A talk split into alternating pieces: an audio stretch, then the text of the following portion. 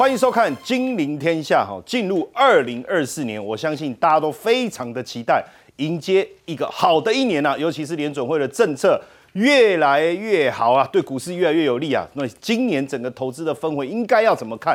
我们今天特别邀请了四位嘉宾哦，首先欢迎正大金融系教授殷乃平，大家好，财经专家游廷浩，大家晚安，资深分析师林有明，大家好，资深分析师纪伟明。大家好。好，现在因为是呃 联总会的态度啊，突然做了一个很大的一个转变哦，大家也在想说，到底发生什么事情？转变的原因是什么？而且是真的变了吗？它真的会降息吗？再来，如果是为了预防性衰退而降息的话，那对股市应该是有利的。可是甜蜜期有多长？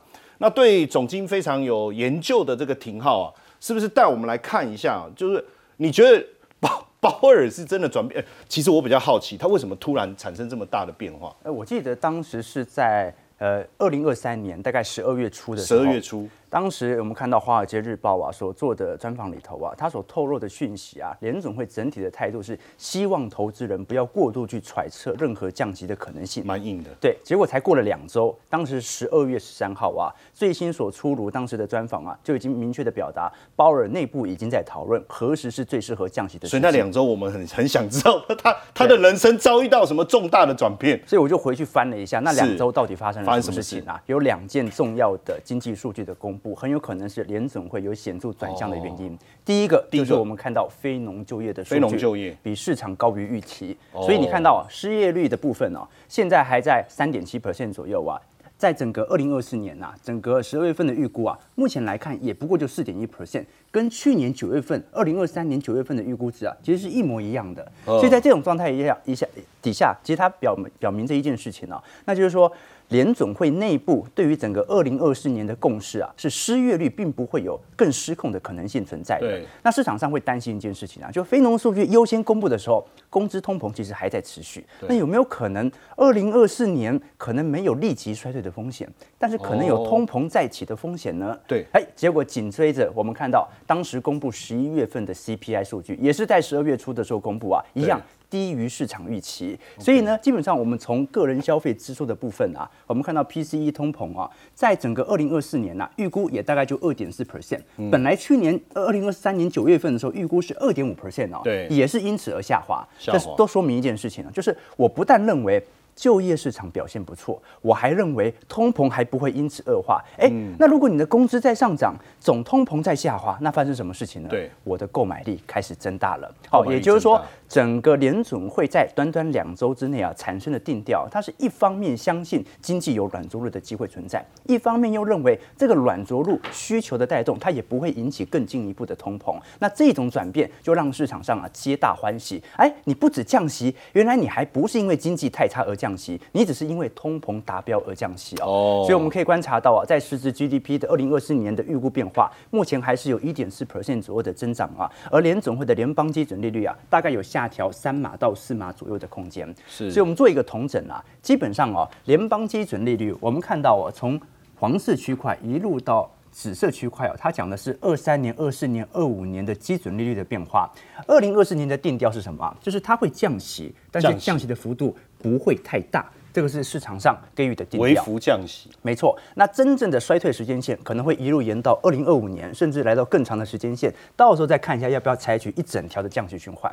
那第二件事情是 GDP，GDP 其实联准会在二零二四年的预估增长率啊，它是有些微的下调的。那市场担心啊，这个些微的下调是不是联总会不看好二零二四年的 GDP 增长率啊？其实并不是的，所以今年太亮丽了，今年三季度呃，二零二三年三季度、四季度啊，拉出了一个非常亮丽的表现，导致整个二三年的基期是居高不下的，哦极所以高的关系了二。零二四年稍微就会有所回落。那失业率的部分呢，就保持在中性，大概就在四个 percent 左右。通膨则是逐年的下滑。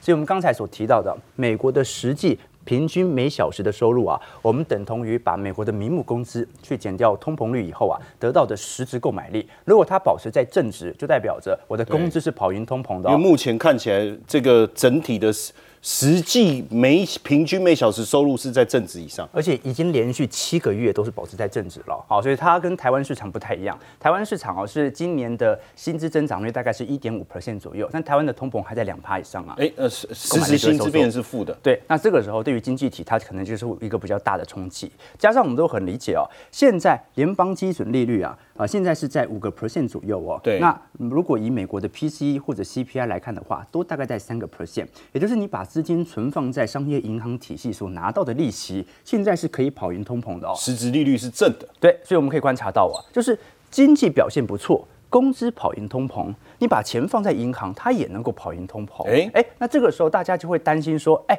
那现在的状态底下，如果明年经济一不小心大好，那会不会它原本的降息的预估图可能又改变了呢？我认为也不一定。为什么呢？因为联总会虽然把整个二零二四年的利率点阵图给定掉了，大家知道你大概会降个三码四码，降三码。但是呢，联总会没有把缩表的结束说死啊，它可以继续减少流动性。部分倒是没有特别谈论到。没错啊，你可以观察到啊。在整个二零二二年，当时联总会的资产负债表啊，最高曾经来到接近九兆美元，现在已经下滑到跌破八兆了。也就是说，它已经缩了一兆了。哦，那缩这一兆当中啊，市场上其实并没有受到太大的冲击，就代表它可能还有更多收缩流动性的空间存在。所以联总会一旦觉得啊，市场的需求过剩。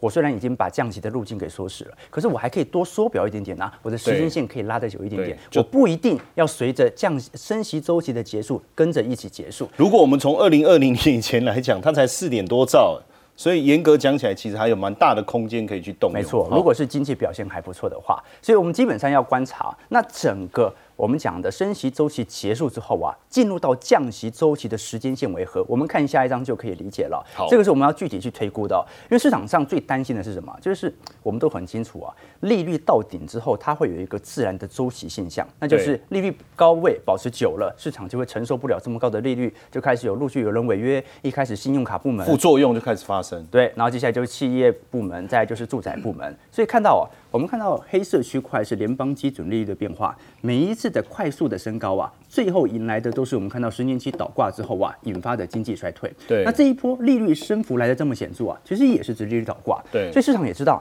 啊，这个是迟早会衰退的啦。只是说呢，联总会能够维持啊，就是现在的牛市多久，能不能拖得久一点点再衰退，可不可以啊？所以市场上现在就来揣测啊，那明年呢有没有可能三月份就开始进入到？降二零二四年的三月份啊，对，二零二四年的。呃，三月份很有可能就会采取降息循环。为什么现在市场预估会三月份会为什么降息呢？因为呢，它卡在一季度先降。你本来预估要衰退的，资金要撤离的，我提前先给你降个一码。那所以如果联总会降息以后，这些机构会不会要重新去推论 GDP 的变化？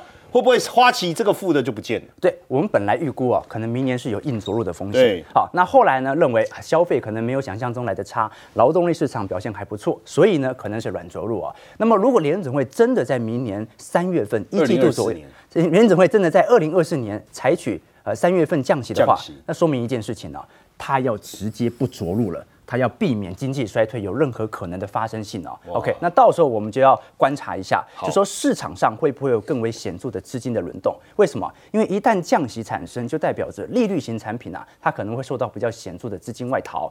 比如说货币型基金市场的规模，货币型基金当然不行了啊。对，所以到时候哦，如果货币型基金市场，你看它从整个二零二二年以来啊，资金的流入速度就不断的加快。基呃，这个二零二三年当时的三月份啊，它是呃由于市场上一些美债风暴啊啊，系股银行的倒闭啊，使得大家更偏向去持有这些货币型基金。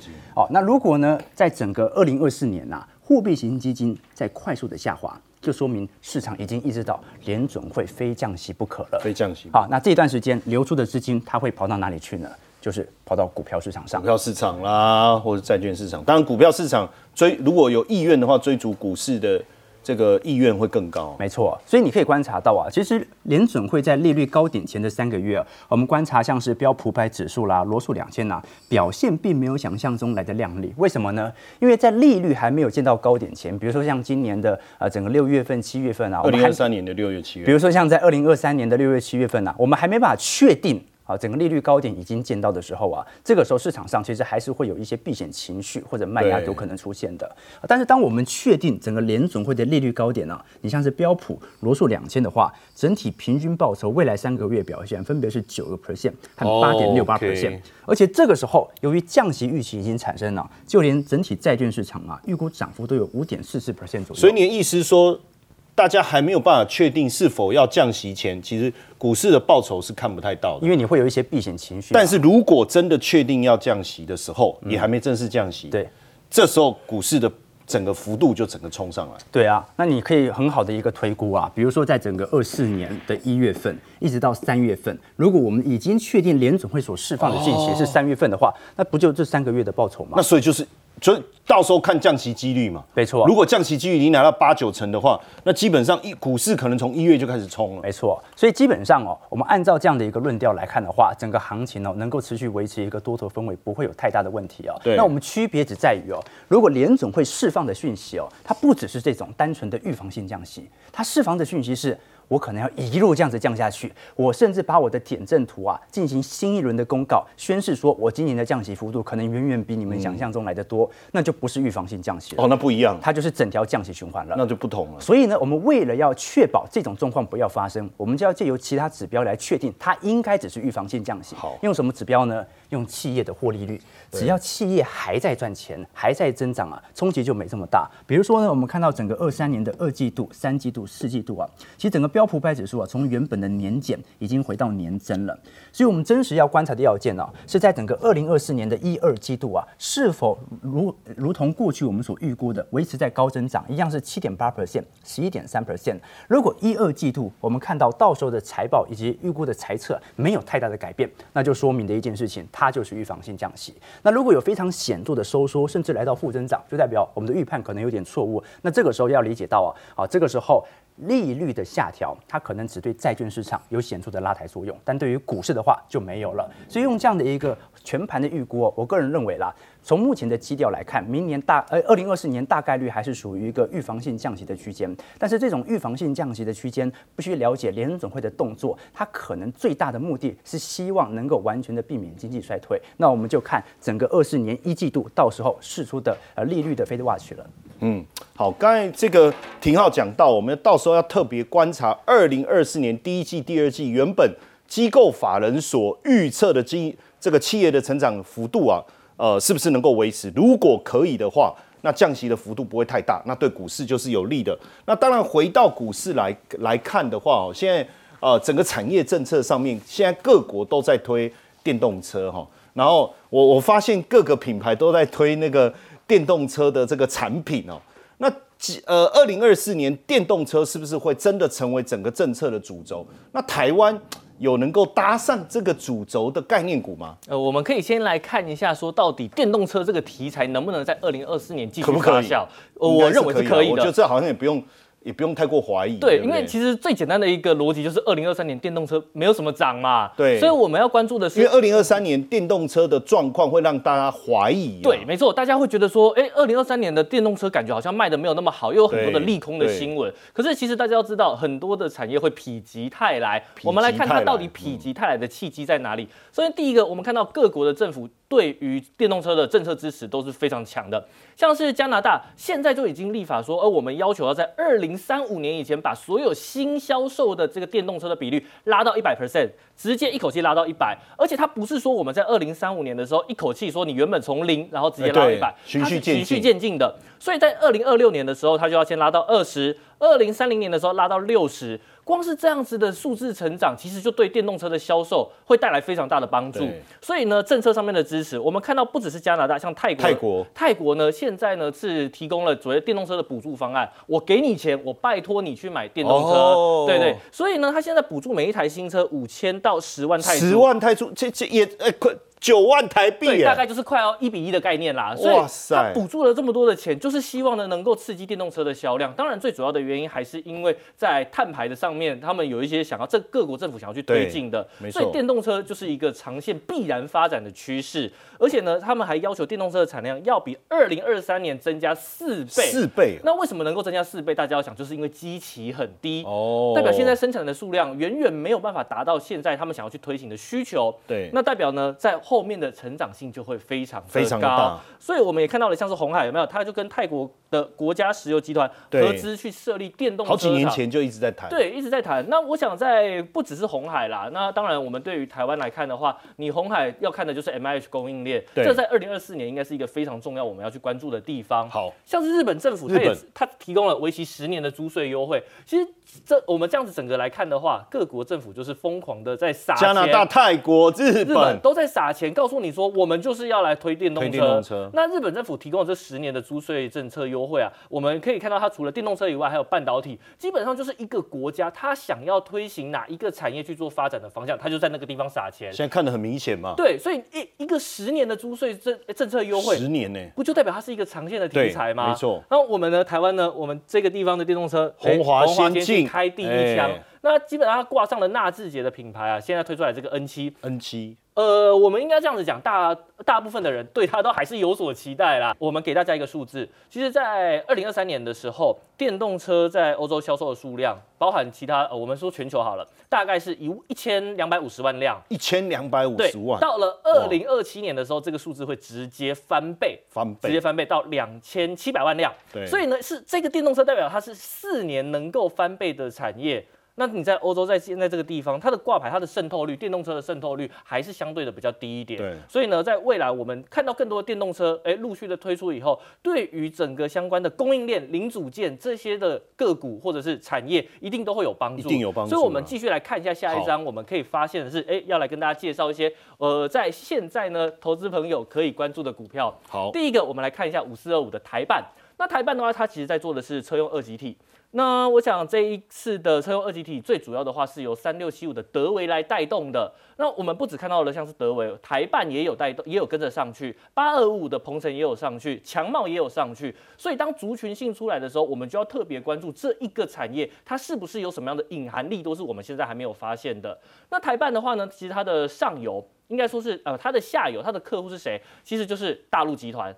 讲大陆集团，大家不知道是什么，台湾叫做马牌轮胎，哎，马牌轮胎就大陆集团。对，还有了英菲凌，这两间是它最主要的大客户。那如果投资朋友有兴趣，可以去看一下这两间的股价，大概都已经来到了前高历史新高的位置。可是台办它距离历史新高。其实还很远，还很远，所以还有距离，它还有落后的空间。那么呢，在我们可以观察到的是，台办在二零二四年它会有什么样的利多题材是大家可以留意的。最主要的是呢，其实，在二零二三年的第三季、第四季，它的这个六十 V 的 MOSFET 基本上就已经开始量产，它跟联电合作。那到了二零二四年的时候呢，它就会开始往八十 V 跟一百 V。为什么它的这个电流，哎，它的电压要越做越大？其实就是为了要应用电动车趋势，因为电动车那个。它的电流其实都是电，对，其实它所有的，所以它电流突然冲出来的时候，必须要承受很大的电压。所以在这一个产品的发展线上面的话，我们也可以知道说，电动车一定就是各家零件厂。的一个兵家必争之地，没错。所以呢，我们除了推出了新的产品以外呢，直销商也会从一百家提升到一百二十就它的销售通路，对它的通路，通路的诶加速数量，它一定对营收有最直接的帮助嘛。所以呢，现在就有法人机构诶估计，二零二四年母公司的营收成长会超过二十五趴。而且呢，因为呢，你的这一个电压越高，它的毛利率就越高。你不只是在营收数字上面的成长。你毛利毛利也增长，也会增长，获利加成的效果就更好。没错，它这个我们现在就会看到 EPS 有机会可以来到七块钱以上哦。二零二四年，你对比现在股价不到一百块钱，其实换算下来的话，大概本一比不到十三倍。对，现在要去找到电子股又。只有十三倍本益比的，我想不容易，不容易，就等于说有产业前景，对，有产业前景，估值又偏低，哎，对。那 更重要的是，我们还要提醒投资朋友的是，在筹码上面，筹码，筹码，我们要看的是谁？我们其实要看的是投信，投信，为什么呢？大家可以注意哦，投信在这个地方开始开单了，是对不对？上一次他在哎很久没有开单，忽然开单在哪里？他在在这个地方开单，股价在哪一个位置？在这个位置。后来他从八十块钱一路涨涨涨涨到将近一百二。现在呢，投信刚开单，它的这个持股水位是低的哦。对，所以呢，它在这个地方如果要继续的买上去的话，它股价有没有机会再继续往一百块以上去做挑战？我们从估值的角度来讲，应该是有机会。对，应该是有机会。你德维可以给二十倍本益比，它为什么不能给二十倍本益比嘛？那再来的话，我们来看第二间叫做光捷。那光捷的话，它在做的是薄膜的精密电阻。那这个精密电阻啊，其实大家要知道的是，国内在做的大部分都是以厚膜为主，只有光捷在做薄膜领域。薄膜的优势在于它的稳定性比较好，它这个电流的波动度比较不会这么的大，所以会用在精密仪器上面，包含电动车也是。所以呢，它已经拿下了这个法国第一线的车厂在二零二四年的订单。那拿到了这个订单以后啊，我们还可以看到它是挤掉了台湾另一间龙头厂。是。那我认为投资朋友要关注的一样是在投信筹码的动向，因为投信也开始进场了。上一次在二零二三年初的时候，投信开始进场。股价从三十几块飙到八十块钱，现在股价五十几块钱，能不能再继续往上攻击呢？我想这样子是非常有机会可以去做期待的。好，因为这个投信在 ETF 大幅成长以后啊，我相信他们在主动式操作上面啊，会比过去更为积极。当然，讲到电动车，我们要再继续谈另外一个产业了哈，因为最近这个美国的这个呃国防授权法案呢正式通过，所以。台美之间的这个 这个军军事上面的连接好像会比过去更高。有明哥，大多数人都不知道，原来我们的军工产业很强。我们军工产业非常强，真的。我看的数字我也吓一跳。我们的自制率有六成的，我一直以为我们是去外面花钱。当大爷撒钱买，对对对，结果不是。每次选举的时候，这个议题都会出来。那这个议题一出来的时候，我们就觉得说，我们每次都是拿了一堆钱，然后去给国外，然后买回来之后，人家还 delay，还而且还不能用。对不不不，可以用啊，可以用。要熟悉，要熟悉。对对对对对。所以这个问题，我们先来提一下，因为上个月就是十二月十四号的时候，美国就已经通过。啊，表决通过了国防授权法，这是第二次的。然后呢，金额总共是九千亿美金。九千亿美。二十三号的时候就正式的签署。那签署之后，九千亿美金里面有三千六百亿是用在印太。那这里面当然就包含提升台湾的战斗力，或帮台湾来训练军队。所以以后啊。搞不好我们的一个兵役时间要跟着改，那我们不管这个，我们先来讲好。那再来一点的话，就是在整个二零二四年度的话，其实国际之间的一个关系并不会消停，不会因为以巴的冲突啊、俄乌战争等等，然后感觉起来好像事情告一个段落。我想地缘政治的一个风险一定会加剧，所以为什么华伦巴菲特跑去买日本的军工股？哎哎，我觉得这一点很重要，因为他已经把五大商社买上去了。对，那这个时间点他不可能再去加码五大商社，因为他加码的产。业通常都是它未来中长期看好，而且是现在相对低，对，所以五大商社被他买上去之后的话，他顶多就是持有等着卖，对，然后接下来的话，他跑去还是在日本这里面周转，但他跑去买日本的一个所谓的军工股，为什么呢？因为日本的这个国防自卫队啊。这个比例啊，国防的部队可能会提升，国防的预算可能会提升，所以他开始已经看到这一块。那如果说是以全世界的角度来讲，当然不用讲，好，整个中美两大国，美国大概有四十家。在百大的一个军工产业里面，美国大概占了四十家，然后呢，中国这边也很厉害，英国有八家，中国也有八家，然后我们再来看比重，我觉得就是说，如果以军工产业来讲，因为军工产业哈整体来讲，美国大概是占了五成以上，占五成。五十一趴，所以我们常常在讲 dominate 的 dominate 这件事情，就是像类似台积电，台积电的市占率是把所有第二名以下的全部加起来都还输它，因为它超过五十趴了嘛。对不对？那同样的一个道理，美国在全世界的军售已经超过五十八，那中国是多少？中国反而是第二哦，十八，十八，然后再来英国是六点八。所以换言之的话，这两个维持在比较高位的一个遥遥领先的状况，底下的人几乎看不到车尾灯。好，那看不到车尾灯的情况之下，我们台湾大概是多少呢？我们台湾是全球的第三十四名。第三十四名，我们的比重是零点六趴，可是各位要知道，日本也不过才一点五，我们零点六感觉就不会差那么多了。零点六感觉很少，很少，对不对？可是其实。跟日本也没有差很多，因为后面的其实说实在差距都没有那么大，因为前面太遥遥领先了。好，那因为这个金额总共的二零二一年的数字啊，那二零二二年还没统计出来，是冲上了五千九百二十亿新台币，大概十八兆。十八兆里面台湾是零点六，重点是刚刚这个陈燕讲的没错，自制率高达百分之六十四，哎。已经将近快七成了，百分之三十六是军售。那我我我突然想到一个问题，就是说我们自制率很高，所以表示我们的军工产业的能力应该是很能力很强哦。所以实际上美国这百分之五十一会不会很多其实也跟我们有关？我觉得绝对是有关。那还有另外一点哈，因为我们的这个所谓的自制力，因为我们目前并不是所有的东西都可以办法自己做，但是我们集中在做的那几块其实是很强。对，那整体的比例来讲，六十四趴，因为我们还是有很多的，比如说呃军舰呐或等等的那个，我们没有办法自己弄的啊，包含比较先进的一个战机。那现在我们来看一下，就是说台湾真正在国防装备上面，因为大家其实都在做股票，但是其实对整个国防装备不是那么熟。对，如果以现在的角度，大概最多到二零三零年，我们看看哪一个产值它相对来讲成长比较快，我们就去找那一方面。你说我们自己有在做的，这些就是我们有能力自己做。对，我们有能，因为我们不是每一个东西都可以自己做，但是我们有能力做。比如说我们的电子产品里面，我们有很多东西我们没有办法自己去 dominate 的，对不对？我们自己去控制。比如说记忆体，我们都是要跟着韩国的脸色、美国的脸色。对，但是我们的晶片就是有办法自己能力。那同样的军售里面，我们的装甲车辆的产值，我很讶异哎，很厉害，对不对？三百零五亿美金哎，我们的复合成长率是六点九趴，所以我这边框出来的其实就是相对高。那各位要知道什么叫复合成长？复合成长不是说啊每年六点九感觉很少，你应该是说它前期会快速的成长，因为基期变高了后后面成长速度会比较慢，所以整个拉起来的话是六点九。军用的这个无人机啊。大概是一百七十亿，虽然金额没有很高，但是复合成长率是七点三。我们再来看一下，这应该是业界最完整的军工表，就是把所有跟军工相关的东西全部整理起来哈。那这里面我用了一个比较重要的东西，叫二零二三年的表现。那为什么我要把去年的一个表现把它列出来？因为我对今年度股市的一个看法，第一个震荡比较加剧了哈。那像刚廷浩在讲，那今年感觉起来是神龙摆尾，就是有一个龙头，然后中间凹下去，然后尾巴翘起来。对不对？神龙版一间是神龙年，然后再来的话，就是说整个在震荡的过程中，去年相对比较没有表现的，我觉得今年一定会比较好。就二三年表现不好，二四年有机会。对，刚伟明也特别有提到，为什么我们现在要去看，比如说第三代半导体啊，或者是车用的这一些，因为这些东西去年一整年都趴着。对对，所以今年度我们在找股票的时候，尽量去找，如果不是去年一整年没表现，至少去年的下半年没表现。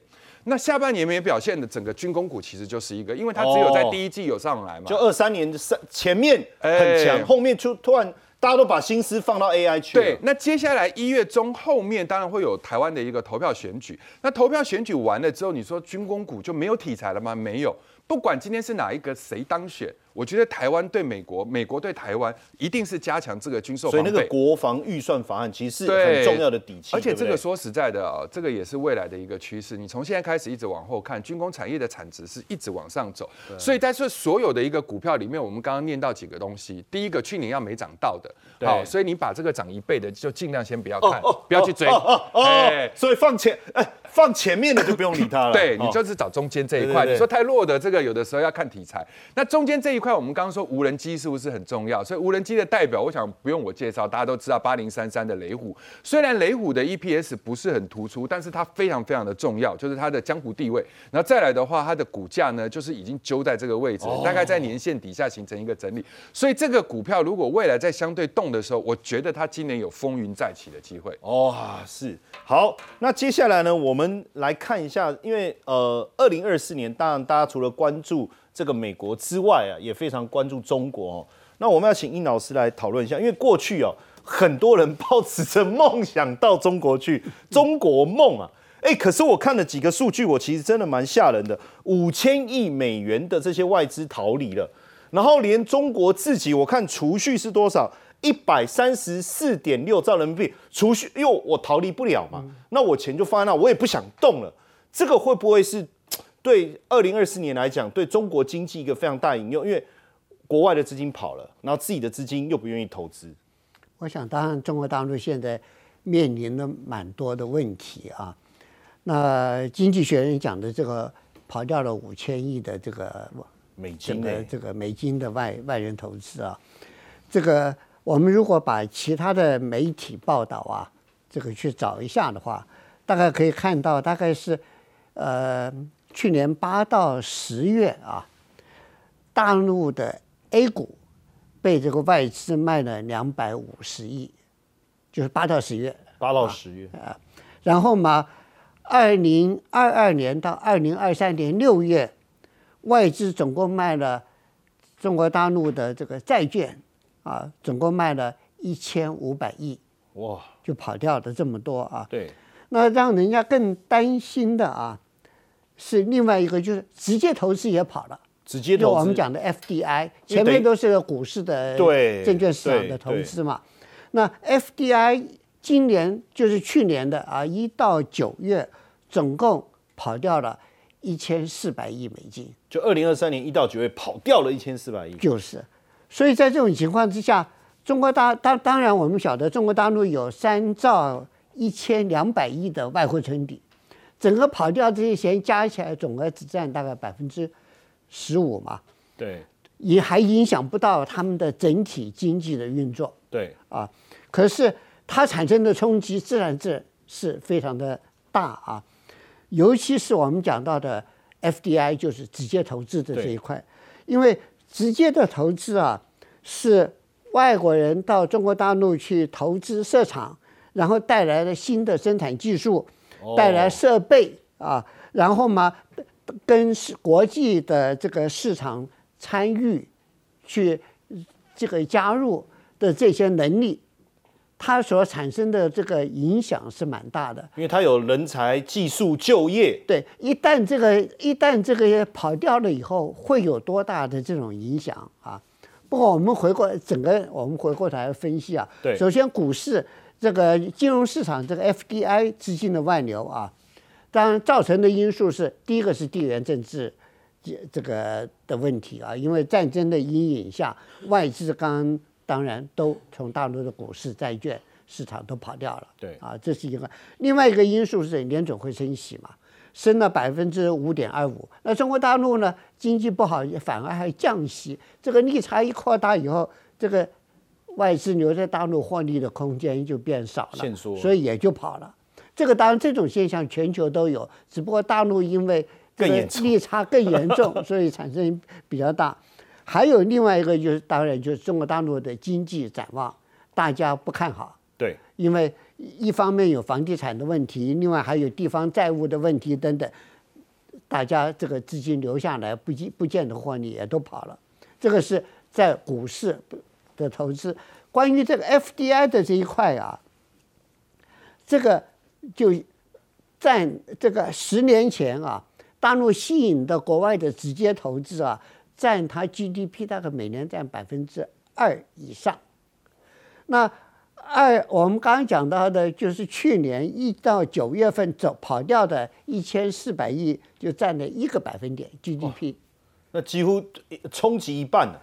冲击当然看起来很大啊。对。不过当然，FDI 占中国大陆的总投资比重啊，大概只有百分之三，所以感觉上好像还没有那么严重。对。可是呢，呃，产生的原因我们要如果回头来看的话，当然第一个还是地缘政治。地缘政治。因为我们讲到的这个中美贸易战啊，晶片战到高科技战啊，不少企业都外移了，到越南啊，或者到印度啊等等，这些都跑了。而中国大陆自己的企业，在这段时间里面，也开始向外投资。哦，所以说这些东西都加起来，当中国大陆的企业向外投资，也是要避开美国人的这种这种制裁或限制啊，贸易战的这种制裁。比如说，有有不少大陆的这个企业跑到这个墨西哥去设厂。对，因为这样的话，到大陆就的这个可以免税嘛啊。对，啊，所以所以。所以我们如果是直接的这个深入的去看的话，呃，影响是蛮多的。不过英国的那个 Chatham House，它的那个皇家智库啊，他指出来，他说日本呢是这个呃产产业外移啊，经济失落了十年。十年。他说，但是呢，这些跑外移的产业每年啊获利回流到日本啊，大概。二零二二年，在日本的 GDP 的百分之四以上。他说，中国大陆在这种转换的情况之下，企业的外外移啊，未必会是一个负面的效果，还是有它正面的这种。有可能像日本一样，在外面赚的外移赚的钱，还是会会回去。不过现在还有另外一个现象，就是什么呢？就是这个。欧美的这个 FDI 减少，可是呢，他们发现中东的投资增加了。哦啊，欧美原本的这些外资企业撤离了，但是中东的企业就进驻了啊。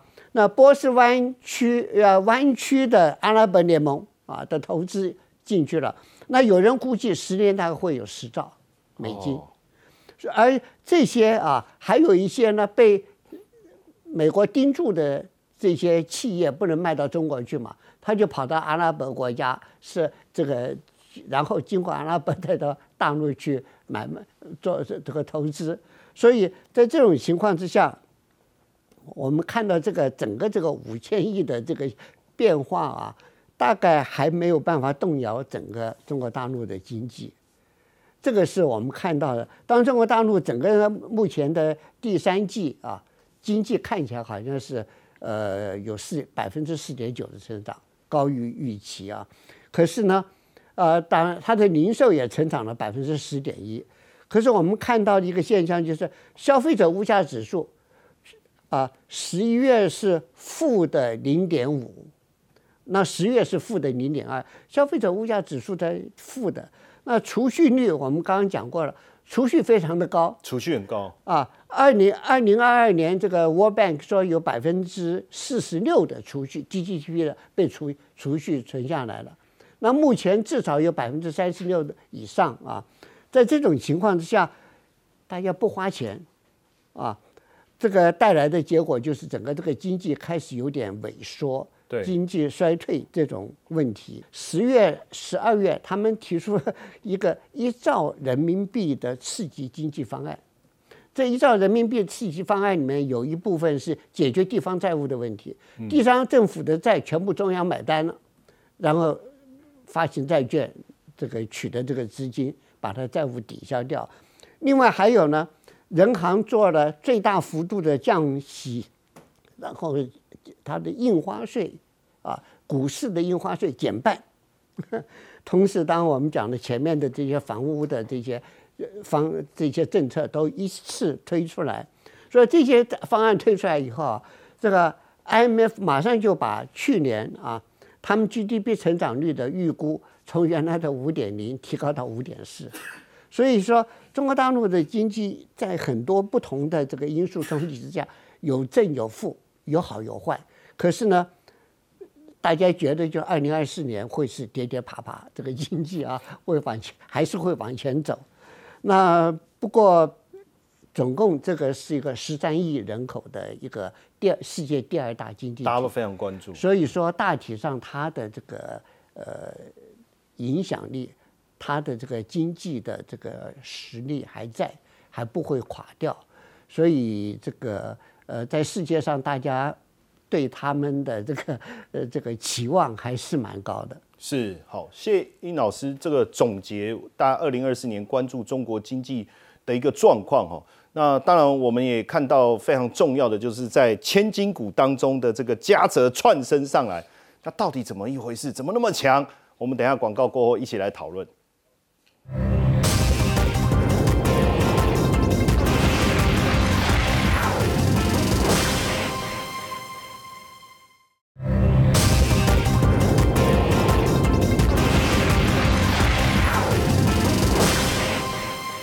嘉泽晋升千金股的行列，也让大家发现说，他们的董事长从黑手变成研发高手。好，威明，现在这个 Intel 跟超微的新平台转换，既然就带动了嘉泽，这中间是不是？他有什么样的底气跟他的利基？尤其是我更好奇，为什么黑手可以变研发高手？哦，嘉泽这间公司非常的有趣，我们等一下来跟大家讲，它到底背后强在哪里？好，其实这一个新平台啊，大概从二零二二年的时候就已经开始提出来了，像是你说 Eagle Stream 或者是 Giona 这两个平台啊，它的渗透率只会越来越多而已，越来越多。那我们要注意的是，它在二零二三年第四季大概也只有十五 percent 哦。到了二零二四年的时候，会来到三十 percent，也就是翻倍，翻倍，又是一个翻倍的。那它的难度在哪里呢？其实是因为呢，它嘉泽在做的是所谓的这个呃连接器的这个呃 CPU 的插槽啦，我们应该讲 CPU 的插槽。厉害，它现在已经变连接器的股王。呃，非常的厉害。那因为 CPU 的这个插槽，它的技术难度非常的高，特别是在它这个针脚越来越多。我们看到新的平台这一个推出来的叫做 Bridgestone，它的 CPU 它的针脚数直接从四千多变成七千多。七千多，因为你 CPU 要去做运算，你要跟这个电器去做接触，所以你这个针脚一定要非常非常的精密，你少一根针脚都不行。所以它的难度就在这里。那现在反而就认为，明年 EPS 上看六十二到六十五块钱，对比股价，其实说真的不太贵，不太贵。那呢，我明年的，应该说是二零二四年的成长动力啊，在于说二零二三年的库存差不多已经去化完了，库存去化。对，在 PC 的部分，那在伺服器的部分啊，呃，虽然还有一点库存，可是呢，在二零二四年，光是靠补库存的拉货哦，我们不需要说需求有多强，它光是补库存，它的营收成长动能就足够了。所以呢，它在二零二三年的十二月的时候就已经突破千元，来到了千金股的行列里面，台股就变成了十二千千金。我想这个长期的发展趋势，股价应该还是会慢慢的往上推啦。是，所以大家不要用力去追，你等它拉回的时候去做布局就好。那我们来看一下嘉泽的故事到底是怎么样？很好奇。对，我们来看一下，因为下一张我们可以看到说，这一个董董事长朱德祥非常的低调。对，老朱可是很年轻。呃，他看起来是 年轻的。对，对他，你平常在新闻上面看不到他出来露脸。那他其实啊，在三十年前的时候，他只是高中毕业的欧去哦，年轻。然后在当时他是做连接器起家的，因为台股大概在两千年那个时候做连接器的公司哦，赚的盆满钵满，口袋里面都是钞票。可是后来呢，因为技术门槛低，所以竞争者就增加哦，他就决定在一九九五年转型，跨入哪里？我们刚刚讲的 CPU 的连接器领域，也就是 CPU 插槽。这个就是 CPU 插槽了，大家要知道，这个就是 CPU。就是 CPU，你要插到一个底座了。对，然后你要把它盖起来。它上面的拼针超级多的。对对，没错没错。那你如果说用人工的话，你要每一根拼针你要对的非常好，其实也很不容易。太太不容易了。所以呢，他在经历七年的研发以后，开发出了这个叫做夹持技术。夹持技术有分成所谓的 PGA 跟 LGA，一个是针脚的网格阵列，就是用插的；还有一个是用触点的平面的网格阵列。那他在这个地方开发出的技术以后，就吸引到了 Intel 的注意。为什么？因为它做的非常的好，CPU 的针脚我们刚才讲了，它要非常的精密，所以说你不能让它在哎，我们可能笔电会带来带去嘛，对，或者是我们手机会呃可能会哎动来动去嘛，你针脚对，不能说是防震，应该说是它那个针脚不能因为你一动哎它就错位，你错位它就宕机嘛，所以它这个夹持技术是什么？那个盖子它有弹簧，它利用那个盖子呢把针脚给压下去，让它一个对着一个接好。所以呢，这个技术开发出来以后呢，吸引到了 Intel 的注意，在二零零五年呢就被红海告侵权。哦，因为有钱赚。其实红海旗下也有一家在做这一个的，但是呢，就是因为这样竞争对手嘛，所以我告你一告呢，当时嘉泽的资本额不到两亿，他有四亿的商品堆在库存里面，全部被贴上封条，因为被告了，被告了，你不能动啊，你不能卖，然后呢，你的薪水也发不出来，你薪水发不出来，公司的营运全部停摆，你还要去跟人家打官司，打了两年，花掉三千万。没有投降哦，最后和解收场，和解完不得了了，我要开始一路起飞上去，我们就看到了，哎，朱德强带领公司成为全球 CPU 插槽市占率前三大的公司，所以呢，它的营收就是一直成长，一直成长，一直成长，因为你的这个 CPU 的插槽，它的需求量只会越来越多。可是呢，哎，这个 CPU 的插槽成也 Intel，败也 Intel，最主要的原因是因为呢，在这一个呃，我们所谓的，哎，为什么会这样讲？因为呢。我们可以看到的是，GPU 它不需要插槽。所以大家担心的是，现在人工智慧会不会用不到？所以嘉泽就说了，没有，我们在 AI 的伺服器时代不会缺席，它还是采用了很多的连接器。所以现在呢，还是嘉泽在跟 NVIDIA 提出新的解决方案。所以我认为啦，在整个技术都是在龙头的一间公司，我们展望二零二四年，它这一个公司的营收啊，或者是在后面有没有新产品的问世，这是我们必须要去关注的。而我个人抱持非常高度的期待。好，实际上我们也非常期待哦，接下来这个嘉泽这个千金股。会不会有更大量、更亮眼的展现？等下回来，我们继续讨论另外一档很有趣的军工股，叫全讯。等下讨论。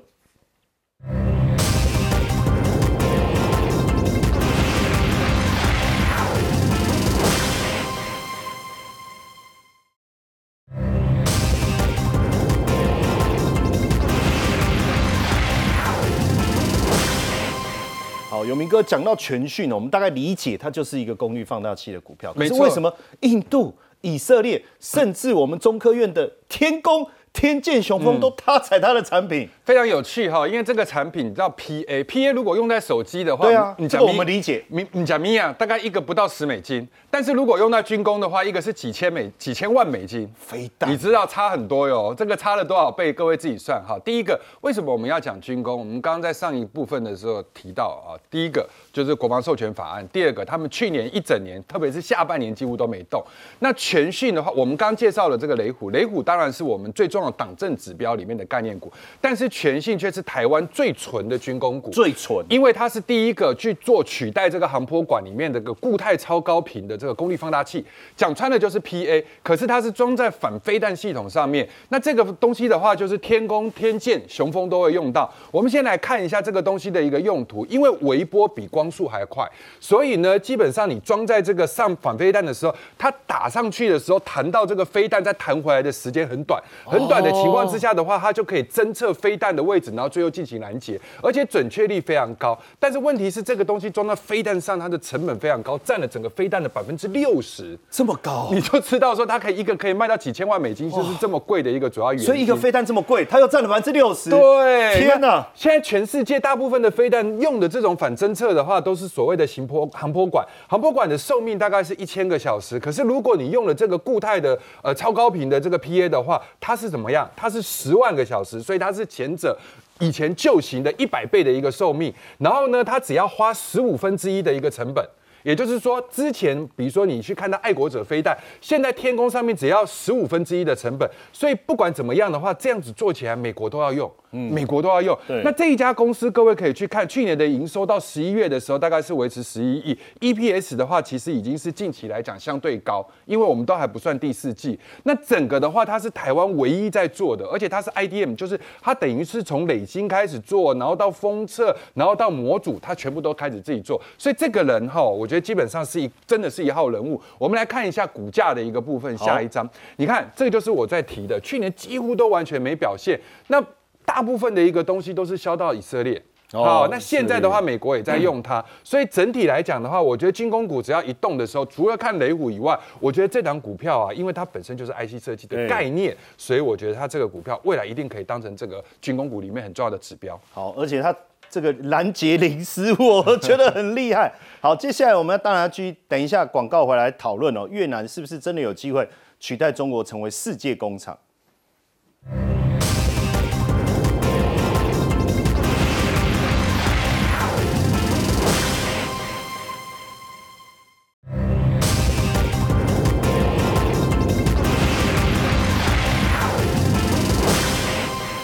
越南有一家纺织厂，竟然裁员百分之九十八，我吓一跳啊！廷浩。过去我们一讲越南要取代中国成为世界工厂，这样看起来是不是这个机会已经没有了？呃，我们还是要从不同的产业来看，因为我们讲的呃越南取代中国或者分到的产能啊，大部分在过去几年来看都是属于电子零组件的产能。但是我们刚才聊到的，它的裁员裁到裁了百分之九十八，是纺织业。纺织。哦，那我们都很清楚，哦纺织业其实哦。本轮它并没有受惠于二零二零年以后的库存带货潮。你看，二零二零年以后，新冠疫情啊，全球对于三 C 电子消费产品的需求暴增啊。但是呢，它有利于台湾，它却不利于那些单纯以农业或者纺织业所带动的经济体。为什么呢？因为它不会因为疫情就要多穿衣服了。哦，反而我们可以观察到啊，美国零售销售的库存哦，在整个二零年以后啊，上行速度就开始加快。目前的库存量啊，是历史来看最高的，所以它销库存的压力会比较大一点点。再来呢，我们要理解哦，我们真实对于越南经济的掌握力度啊，过去始终认为是很多台湾纺织类股啊，它去部件的一个产业方向哦。但是呢，在零七年、一一年以后啊，您看到纺织类和鞋类占越南经济体的占比，其实不断的在下滑当中哦。换句话说，基本上我们看到纺织业的没落啊，它基本上是由一些电子产品、电脑以及机械所取代的，即将形成黄金交叉。尤其呢，我们要了解到啊，刚才虽然说越南纺织业在大裁员。对。可是电子业目前的产能转移还是特别显著的。哎，所以电子业有可能取代纺织。对，你说裁员裁了那么多人，那失业率呢？哎，上一次我们看到整个中国青年人口的失业率是来到两成，八月份以后盖牌就不公布了嘛。越南最新的失业率哦，还在二点三 percent，这么低。那裁员才那么多，失业率二点三，什么意思啊？所以有效消化。对，大部分都是属于转移到电子，有非常明显的订单转移。那另外一方面，对于台湾来看啊，你看到在前几年，大部分呢都是以美国市场作为主要的外销订单对象，但近几年我们看到